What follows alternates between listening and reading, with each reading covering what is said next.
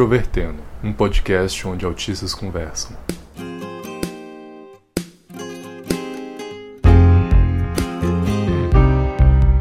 Olá para você que escuta o podcast Introvertendo, que é o primeiro podcast do Brasil que traz autistas em sua equipe para debater temas relacionados ao autismo e à sociedade e cultura.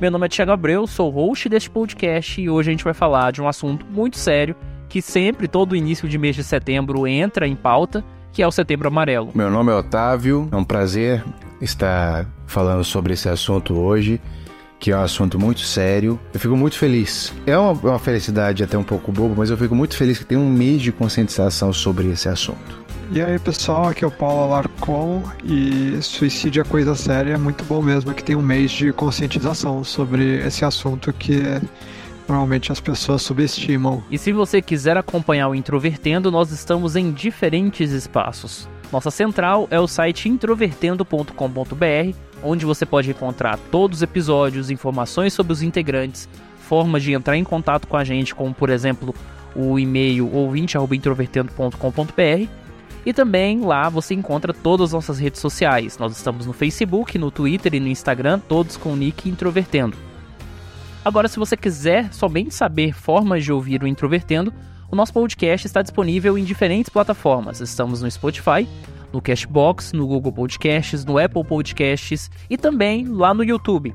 No YouTube você encontra duas versões de todo episódio nosso uma versão principal, que é essa geralmente que é disponibilizada junto com o podcast nos aplicativos, e uma versão sem músicas de fundo para quem tem sensibilidade auditiva ou para quem tem dificuldade de concentração, uma versão clean do episódio. Lá nesse mesmo canal do YouTube, nós liberamos vídeos às terças-feiras em que nós discutimos temas relacionados ao autismo e cultura. E se você quiser interagir com a gente, discutir assuntos no espaço moderado e seguro, nós também agora temos um fórum é só você acessar fórum.introvertendo.com.br. E também, se você quiser apoiar o Introvertendo e ajudar com que este podcast, esse projeto de mídia feita por autistas, continue a existir, é só você procurar a gente no Padrim, que é padrim.com.br introvertendo, ou lá no PicPay. É só buscar que os links estão disponíveis aí em todo o post que a gente divulga.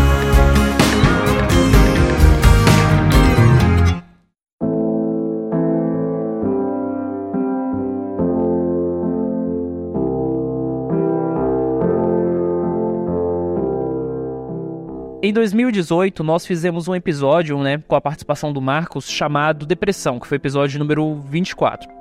Nesse episódio, a gente falou de uma forma mais pessoal sobre essa, esse diagnóstico que é muito comum como comorbidade com relação ao autismo.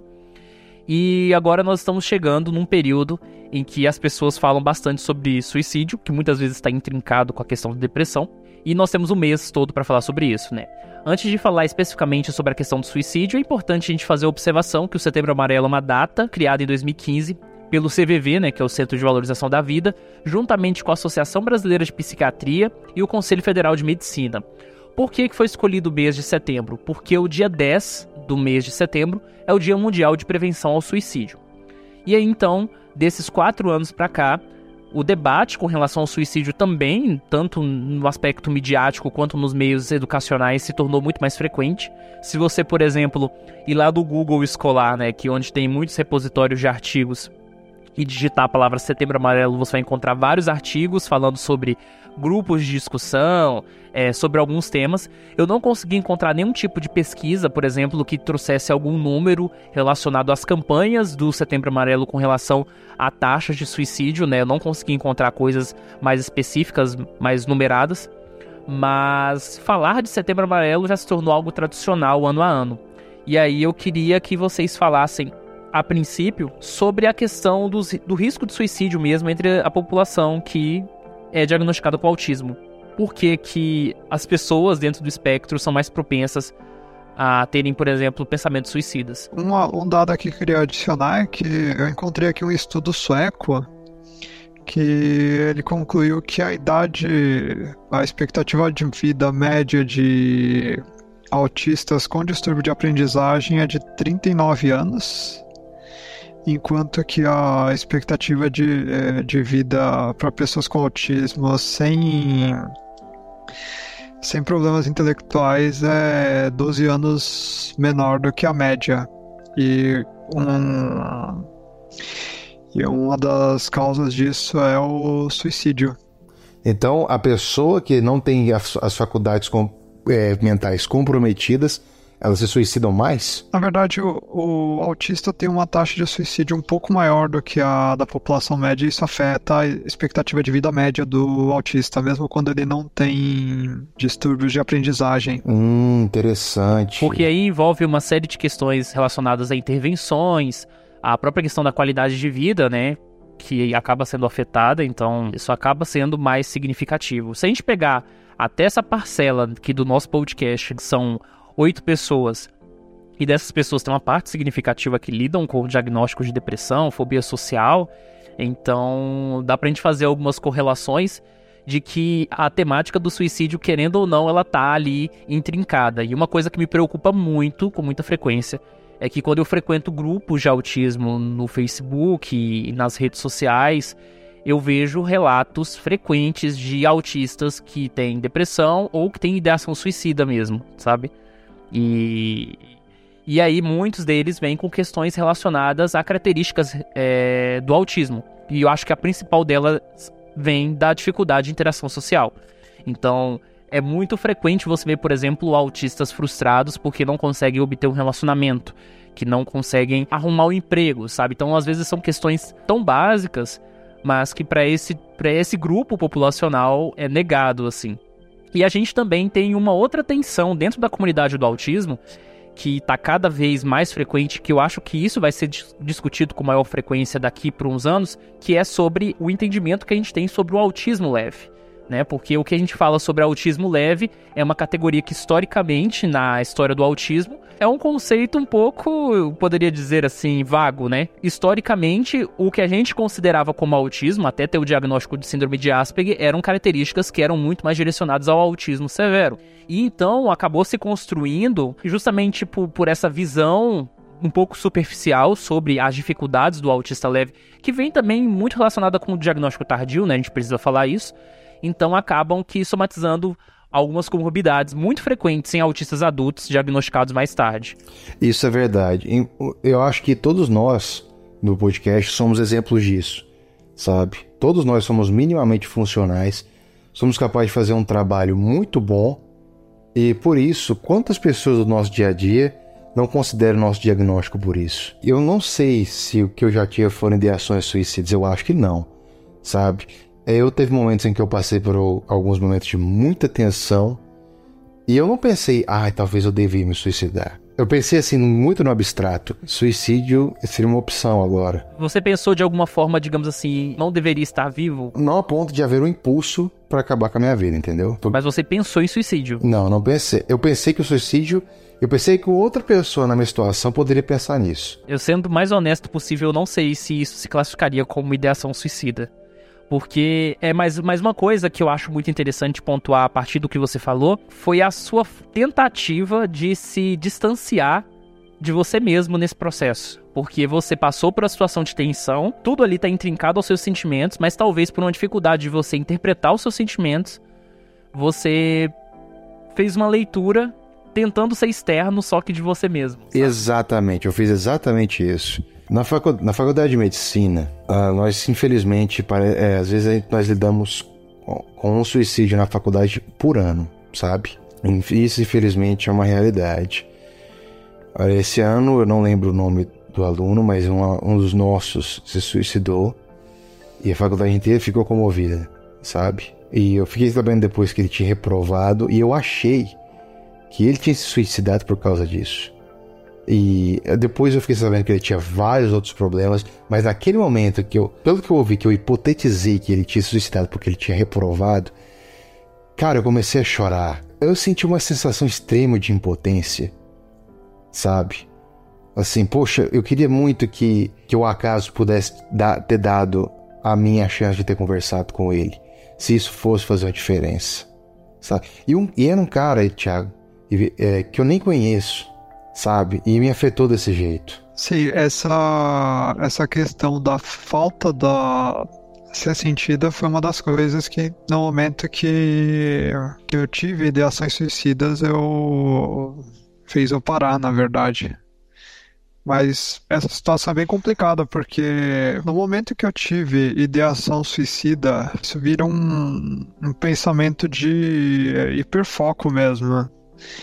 E na verdade eu essas ideias eu parei com essas ideias quando ouvi alguma outra pessoa que me mostrou que minha falta ia ser sentida, mas no momento em que vem essas ideias é é complicado porque você não pensa nas outras pessoas, você só pensa na, na situação que tá, você está passando e que isso tem que acabar logo. Faço até um, tem um episódio de um outro podcast que, que fala muito bem desse, dessa situação. É o episódio de suicídio do Naruhodo. Mostra bem isso. E é exatamente isso que passa na cabeça. O que é um suicídio? Suicídio é uma tentativa de fuga sabe? Nós como seres, é, nós como seres vivos, nós procuramos fugir daquilo que nos tira a qualidade de vida, nos tira a sobrevivência. A questão do ser humano, porque nós temos cognição e nós temos sistemas sociais, nós temos sistemas, nós temos sistemas de significado, noções de propósito. A questão da fuga, ela toma ela toma também é, outros significados. Você pega uma pessoa que a vida dela é invivível, na opinião dela, que ela não aguenta, ela não aguenta as companhias, ela não aguenta as dificuldades, ela não aguenta a falta de propósito. Ela, como ser vivo, ela vai querer fugir disso. Mas como, como ela vai fugir disso? Se na cabeça dela que para qualquer lado que ela vá, para qualquer ação que ela faça, para qualquer coisa que aconteça, essa situação não vai mudar. Sabe? Ela procura fugir disso da forma como ela, da única forma que ela consegue, que ela consegue imaginar, se matando. Quando a gente fala de Setembro Amarelo, né, de 2015 para cá, e quando eu falei lá no início do episódio que a temática do suicídio tem sido abordada de forma mais frequente na mídia, eu não consigo não lembrar da famigerada série da Netflix né, que em português se diz Os 13 Porquês, que levantou um debate muito grande, um debate que foi até bastante produtivo para uma série tão polêmica, que foi relacionado à ação suicida e à prática de suicídio da protagonista da história, né, que era a Hannah Baker. Eu, particularmente, do meu ponto de opinião, para mim a série errou feio em vários aspectos, não é uma série recomendável. Inclusive, na época, quando a série saiu, eu lembro que o Michael assistiu e o Michael ficou muito mal vendo a série. É uma série que causou um estrago emocional das pessoas próximas que eu conheço que assistiram, mas a, a série levantou um, uma coisa assim muito interessante que mostra o cuidado que a gente tem que ter quando a gente fala de suicídio, porque eu lembro que quando a série saiu, saiu uma notícia falando de que o número de ligações em serviços como o CVV relacionados a pessoas com ideação suicida subiu bastante. E as pessoas começaram a vibrar. Ah, então o, o, suicídio está sendo mais discutido, então as pessoas estão procurando mais ajuda, então está sendo ótimo. O efeito da série foi muito bom. E aí ocorreu que tempos depois saiu um estudo mais aprofundado mostrando que o número de suicídios também aumentou depois que a série foi lançada. Então, isso fez até com a própria Netflix tivesse que editar a cena do suicídio que tá lá na primeira temporada, que saiu em 2017. E, e aí eu fico pensando, né? Do ponto de vista imediato, as pessoas tinham uma resposta totalmente, entre aspas, enviesada da consequência do que aquela série, aquela produção cultural tinha com relação ao suicídio. E aí o estudo mais aprofundado depois mostra um caminho bastante diferente, bastante preocupante. E aí eu fico pensando, até que ponto simplesmente falar de suicídio ajuda? Qual que seria a mensagem que a gente poderia ter, assim, do ponto de vista na hora de discutir suicídio, que realmente fosse eficaz a ajudar pessoas? Na primeira, primeira coisa que eu vou falar, você falou da série da Netflix. Eu não vi 13 Reasons Why, eu não vi os 13 porquês, mas eu vi uma outra série que, pelo que você tá falando, a série que eu vi, eu posso dizer com segurança, ela transmite a mensagem que os Três Porquês não conseguiu. A série é Afterlife, Depois da Vida, por Rick Gervais. Eu vi essa série, ela tem uns 4 ou 6 episódios. É sobre um cara que perde a esposa depois de 30 anos de casado e ele contempla o suicídio a, a cada segundo sabe? A questão do 13 porquês, você sabe me dizer qual foi a, a produção? Se, ou, se foram consultados psicólogos, terapeutas, ou se foi feito direto da cabeça dos diretores, dos Na produtores? Na verdade, 13 Reasons Why foi baseado em um livro também. Ela é uma adaptação a primeira temporada é o que aborda o livro todo e o segundo, a segunda temporada em seguida já cria uma história para alimentar o sucesso que a própria Netflix queria, eu acho, né, que foi alcançada, então eles tinham que, que dar continuidade. A série, ao longo que ela foi se tornando polêmica na segunda temporada, eles já colocaram no início do primeiro episódio, tipo, uma alegação, falando assim: olha, essa série aborda temas polêmicos, pesados e talvez ela não seja indicada se você estiver passando por problemas. Eles tiveram que colocar esse disclaimer porque a primeira temporada eles receberam muitas críticas nesse sentido. Isso não resolve nada, cara. A série começou errada, então. É, eu, eu acho que a série ela foi bem feliz no, em transmitir a mensagem dela e eu acho que o que transmitisse a mensagem do, da conscientização sobre o suicídio talvez não seja essa não seja a melhor mídia para falar sobre isso, porque cada pessoa é um caso diferente. Olha. Tem motivações diferentes e métodos diferentes, inclusive. É similar ao livro do Goethe, que também no século XIX glamorizou o suicídio. Né? O livro que eu me referi, que foi, o, na verdade, publicado em 1774, é Os Sofrimentos do Jovem Werther, que foi que causou o chamado efeito Werther, que várias pessoas se suicidaram ah, é, o que acontecia no, no livro. Não chegou a ser coletivamente, mas foi um efeito grande de pessoas se suicidando na Europa por causa do. Do livro. Essa questão do, do suicídio em massa, digamos assim, ou suicídio incentivado na cultura, também me faz lembrar nos anos 90, quando Kurt Cobain se suicidou, que também teve alguns outros casos de mortes na música e também de de coisas, assim, de pessoas, né, fora do, do meio artístico, porque ele era uma pessoa muito notável, né, ele representava ali o, espírito do tempo da época, né, o ápice da juventude nos anos 90, e aí houveram vários e vários casos, e aí a imprensa começou a explorar isso de uma forma bastante problemática, né, eu acho que eu posso falar isso porque eu sou jornalista, então não é uma crítica que simplesmente de que a mídia manipula e etc., é, mas assim, a gente faz, a gente tem uma série de questões éticas envolvendo a questão de cobertura de mortes. E falhou isso bastante ali naquela época. Eu acho que hoje, do ponto de vista de que são muitas e muitas décadas aí, que agora, principalmente com a questão do Setembro Amarelo, né, de toda uma discussão mais aprofundada, a gente está começando a melhorar um pouco na questão do discurso. É interessante você mencionar, Tiago, sobre Kurt Cobain, porque com Kurt Cobain começou aquela brincadeira de que todo roqueiro bom morre aos 27, né? Outra glamorização do suicídio. É, o Clube dos 27, o né? O Clube dos 27.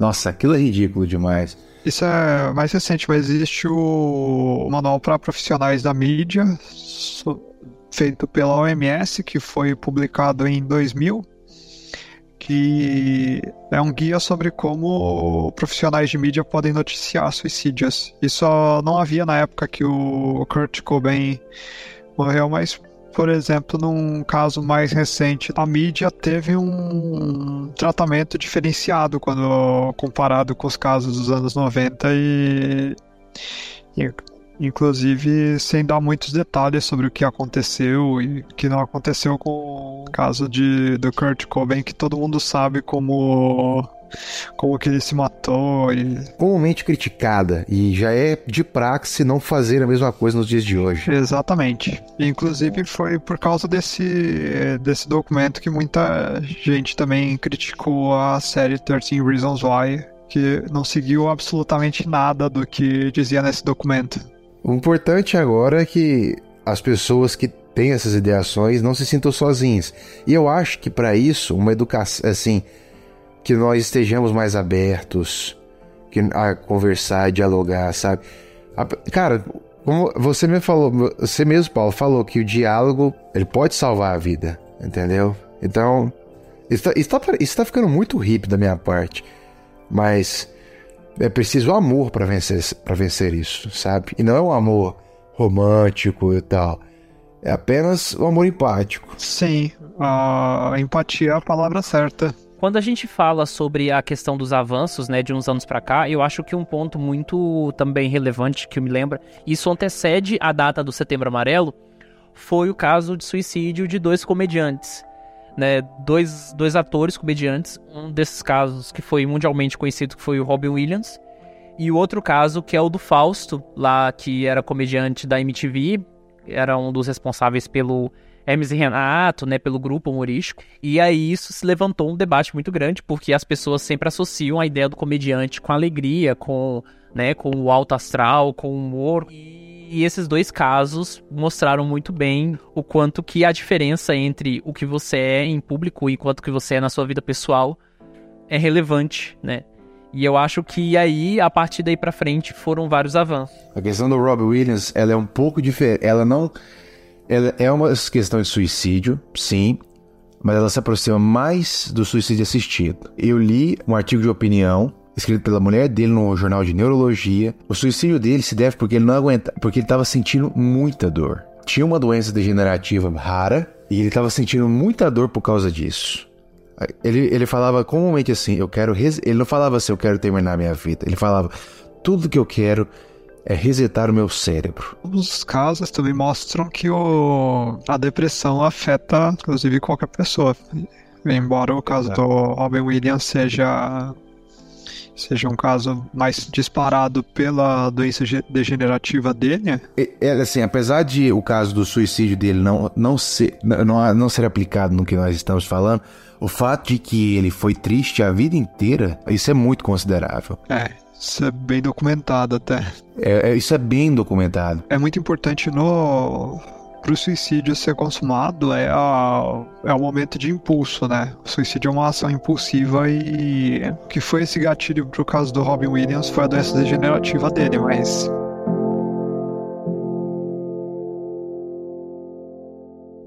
passei por quatro momentos de ideação suicida. O primeiro, os dois primeiros deles foram antes de, de ter o diagnóstico do autismo. Foi o primeiro dele no ensino médio, quando no ensino fundamental, onde eu sofria bastante bullying. Naquele momento houve um período que eu queria simplesmente que aquilo acabasse o mais rápido possível. O segundo caso, que foi quando eu estava no, no mestrado, principalmente na etapa final de, de trabalhar na dissertação e passei por vários problemas que na época que incluíam o, a privação de sono por estudar e trabalhar ao mesmo tempo naquele ponto houve momentos que eu, que eu estive muito próximo de cometer um suicídio. Me faltou o, o momento de impulso mesmo. Na verdade, era o tipo de situação em que assim, eu não tinha os materiais que eu, que eu precisava para cometer o suicídio, mas se eu tivesse, provavelmente eu não estaria aqui. As outras duas aconteceram já quando eu já tinha o diagnóstico e foram por a, a, terceira ocasião foi por causa de problemas no trabalho mesmo. Eu passei por um período muito difícil no trabalho, com, com um projeto realmente complicado, com, com pessoas que que na sua frente te tratavam super bem, mas que por trás, quando tinham qualquer chance, te jogavam na fogueira. Então, foi um momento assim que eu que eu, cheguei, que eu cheguei ao ponto de achar o, o, local onde eu poderia fazer isso e, e mais uma vez eu não, eu, eu não tinha o material. E nesse, e nesse caso foi curioso porque eu já estava eu já tava fazendo uso do antidepressivo e mesmo assim essas ideias vieram à cabeça. E, eu, e a última situação foi por causa de de problemas financeiros, que também é uma, da, uma causa importante de, de suicídio em, em pessoas neurotípicas, né? né? E nesse caso, um dos um dos pontos aí que, que disparou isso foi, foi um período que, de duas semanas em que eu fiquei sem os meus remédios.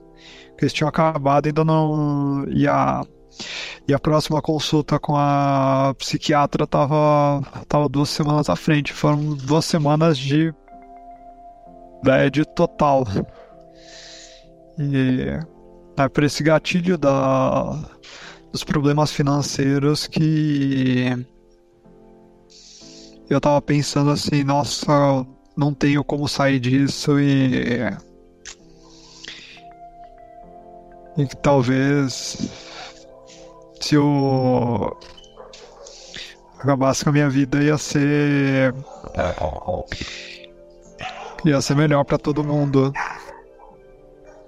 Mas mais uma vez tive o... foi uma conversa bem séria com a com a minha esposa que me ajudou a passar por esse momento e, e hoje eu tenho isso bastante controlado muito por causa do antidepressivo mesmo que após a, esse episódio minha dosagem aumentou até. É bem importante uma pessoa que faz uso de, de psicotrópicos manter sempre o estoque e tomar os remédios diligentemente, né? Eu gravei um vídeo com o William Timura, do canal, canal sobre autismo sobre depressão. E aí ele relatou durante o conteúdo sobre as ideações suicidas. E aí uma coisa que eu e ele discutimos naquele vídeo é que parece, aparentemente, pela minha observação, que não vale a pena conversar sobre ideação suicida com amigos. E eu falo isso porque as respostas que as pessoas dão, as pessoas comumente dão a pessoas que têm ideações suicidas, são respostas padrão, previsíveis e que não ajudam em nada. É, sim, isso é verdade. Tem que se falar com uma pessoa que que seja algo mais do que amigos, sabe? Ou alguém que tenha muito, muito tato para falar sobre isso, mas de preferência uma pessoa que já tenha passado por essa situação e que tenha superado. Somente a pessoa que passa por isso sabe como é sentir vontade de, de acabar com tudo. Uhum. É, Pode-se dizer que o tato nesse ponto é tão importante quanto a empatia, né? Pode-se dizer que, que os amigos vão ter boas intenções, mas com certeza não vão ter o tato para falar sobre isso. Não, não, não vão. Do ponto de vista de respostas comuns, muitas vezes as pessoas falam: ah, as coisas vão mudar, você vai passar disso. Frases motivacionais que parecem ter sido tiradas de livros de autoajuda. Ou então, reações de espanto, que eu acho que também atrapalham bastante essas pessoas, né? É. Digamos assim: nossa, você não pode pensar nisso, que coisa absurda. Ou aquela típica frase que é pior do que qualquer coisa, né? Digamos assim, ah, tem gente que tá sofrendo mais que você. Ah, isso é, é, é pior. Isso é Porque isso, você culpa a pessoa pelo problema dela. Exato. Isso você também fala, você tá se pondo num, num nível é, moral, moralmente mais alto, porque você não pensa nisso. Você deixa explícito que aquela pessoa é a única que pensa daquele jeito. É, outra coisa, outra coisa péssima é falar que suicídio é covardia também. Exatamente. Tá, moralmente você está enterrando a pessoa. Só falta ela se matar e você enterrá-la literalmente. Nesse ponto, existem inclusive é, situações na, previstas em lei em que uma pessoa que ela, ela tenha esse comportamento em relação a alguém com ideações suicidas, ela pode ser responsável legalmente. Eu chamava de assistência a suicídio. E, na verdade, a melhor forma de você conversar com uma pessoa nessa situação é mostrar que a pessoa que está tendo ideações suicidas é muito importante para a vida das outras pessoas e, e, mostrar realmente a falta que se vai fazendo. E saber indicar, né? Pessoas adequadas e tal. Saber indicar um bom profissional médico se isso não estiver envolvido. Saber, por exemplo, se a medicação tem dia, esses detalhes eu acho que eles também ajudam bastante. Ajudam. Quando você for falar com alguém que está passando por esse tipo de dificuldade, ouça mais do que fale e escute olhando nos olhos e fale olhando nos olhos. É meio difícil você falar isso num podcast de autistas, né? é, eu sei, mas no sentido figurado, você tá querendo dizer, esteja realmente interessado em. Exato, saber. no sentido figurado. Porque tem gente que parece que faz o um negócio de uma forma muito mais procedural, né?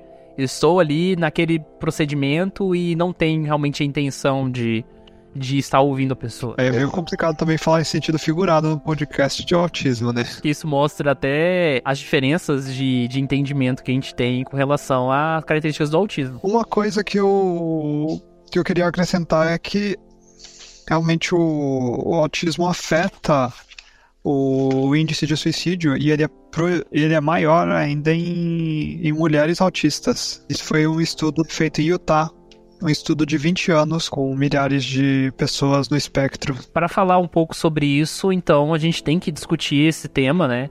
Sobre várias, vários detalhes em futuros episódios. Como aqui a gente já falou, por exemplo, nos episódios sobre mulheres, a questão do subdiagnóstico pode ser também uma hipótese bastante considerável, já que mulheres autistas passam mais despercebidas entre a população geral do que os homens. Mas isso é assunto para um outro episódio. Se você precisa de ajuda nós estamos deixando as informações lá no nosso site, introvertendo.com.br. Acesse os nossos links, os estudos que nós mencionamos aqui. E até a semana que vem no nosso próximo episódio. Até mais e muito obrigado por nos ouvir. Até mais e se você tá, está tendo ideações suicidas, procure o, o CVV e lembre-se que você não está sozinho e, e que você vai fazer muita falta.